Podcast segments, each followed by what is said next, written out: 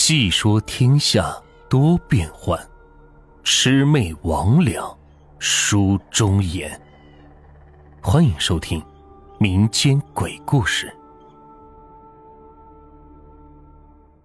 今天的故事名字叫《鬼拦路》。九十年代那会儿，大部分的人生活水平甚至还处在温饱阶段，还没有所谓的市场经济。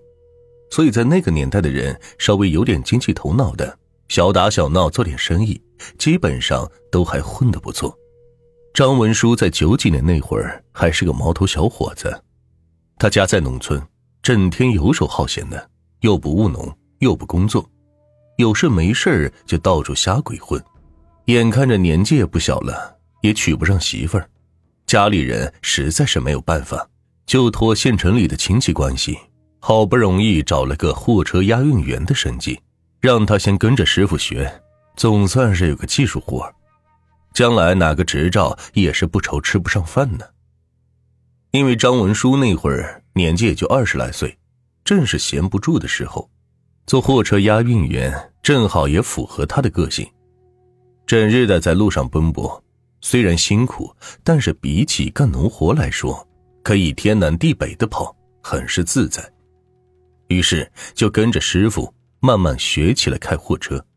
话说张文书的老家在中国的西北地区，也比较偏远，所以师傅带着他经常是会跑青藏线，来回都可以经过老家，闲的时候还可以回家住上几天。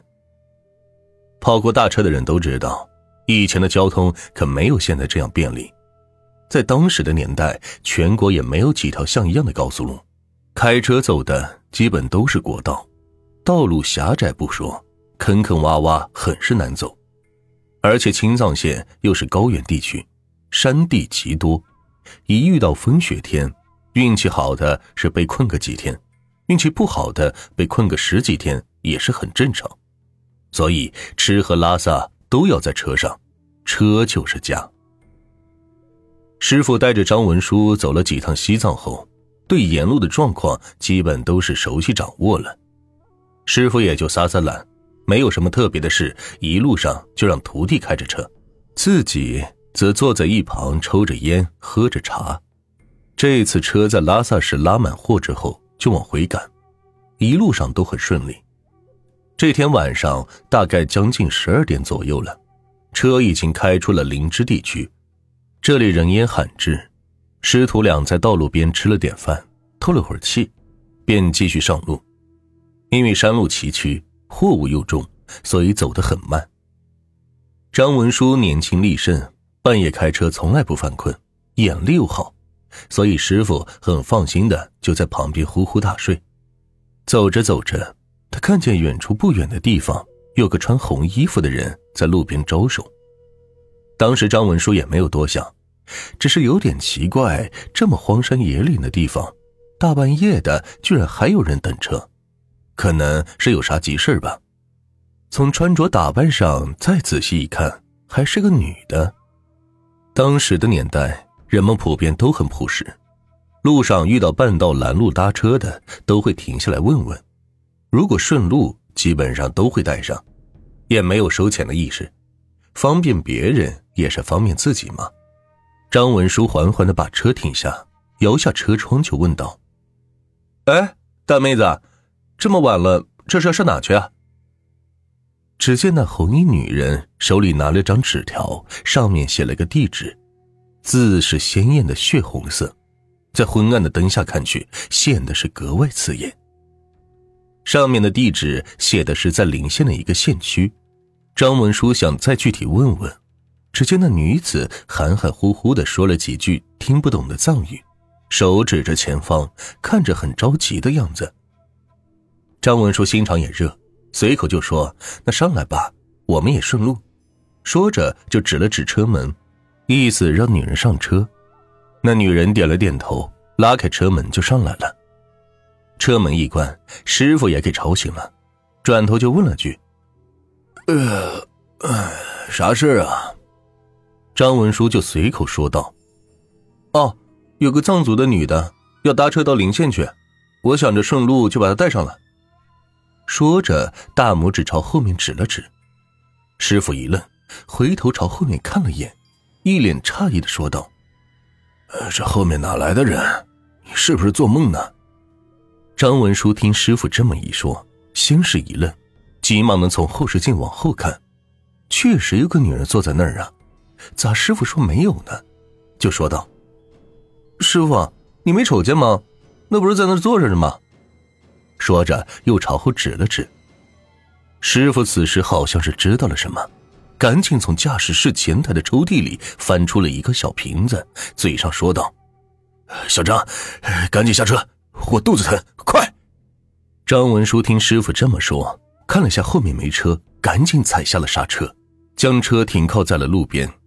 刚转过脸想问师傅是咋回事呢，突然是眼前一黑，一股腥臭的味道是扑面而来，他赶紧捂住了眼睛，叫道。哎呦，师傅，你这是干啥呢？师傅则跳下车，拉开后车门，朝着车内就将剩下的狗血是洒在车内，嘴里还不断的叫骂着：“赶紧滚！”随即又跳上车，对着徒弟说：“快开车！”张文书此时也吓傻了，擦掉了眼睛上的秽物，一脚油门就朝前开。这说也奇怪，眼睛虽然糊满了秽物。可这看前面的路，怎么都感觉跟之前不太一样了呢？道路变得狭窄了不说，前方不远处就出现一个急转弯。如果不是师傅叫停车，这会儿早已经冲进旁边的悬崖了。想到这儿，他头皮一阵发麻，冷汗不禁从额头上疏疏直流。自己刚才明明记得是条笔直的大道呢，怎么会变成这样？正不知所措，又想起了车后的女人，朝着后视镜看去，哪里还有什么人？借着车内昏暗的灯光，只看到后座上留下的那带血的字条，人早已是不见踪影了。师傅也是惊得不轻，缓了几口才说道：“你刚拉的，就不是个人，是路边的孤魂野鬼。我一听你说。”这大半夜有人拦车，肯定不对。我看不见那女人，你却能看到，说明她迷惑了你，要我们的命嘞。师傅顿了顿，点上了根烟，接着说道：“我刚用黑狗血撒你眼睛，破除了障眼法，你才看得清道路。要不，咱师徒俩今天都得搁这儿了。”张文书这才反应过来。刚刚到底发生了什么事后背的冷汗已经是湿透了衣服，呆愣了半晌，才缓过劲儿来。张文书仔细回忆了一下之前的情景，不禁是冷汗直冒。自己好像确实没看清那女人的脸，只记得她身穿着一件暗红色的衣服。